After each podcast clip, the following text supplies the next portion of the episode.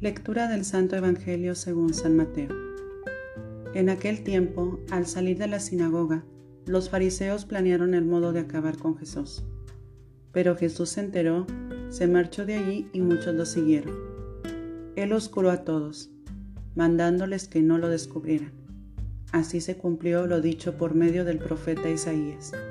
Mirar a mi siervo, mi elegido, mi amado, en quien me complazco. Sobre él pondré mi espíritu para que anuncie el derecho a las naciones. No porfiará, no gritará, nadie escuchará su voz por las calles. La caña cascada no la quebrará, la mecha vacilante no la apagará, hasta llevar el derecho a la victoria. En su nombre esperarán las naciones. Palabra del Señor.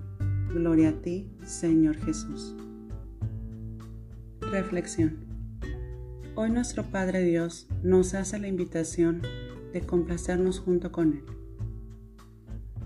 de acallar nuestros ruidos y mirar a Jesús.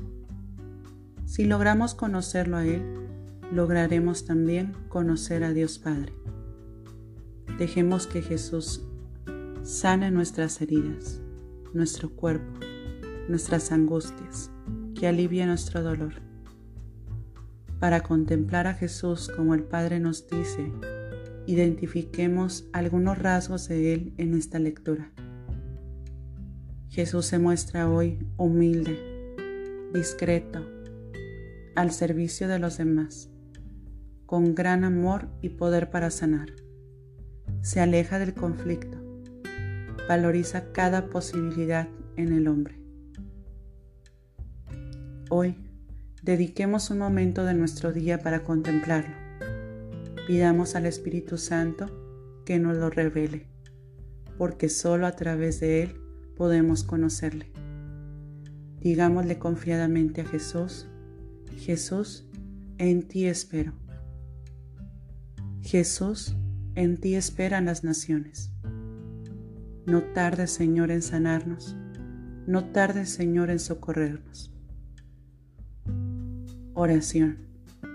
Señor Jesús, queremos conocerte cada día más, enamorarnos más de ti. Permíteme descubrirte y dame la gracia que necesito para aprender de ti y darte a conocer a los demás. Amén.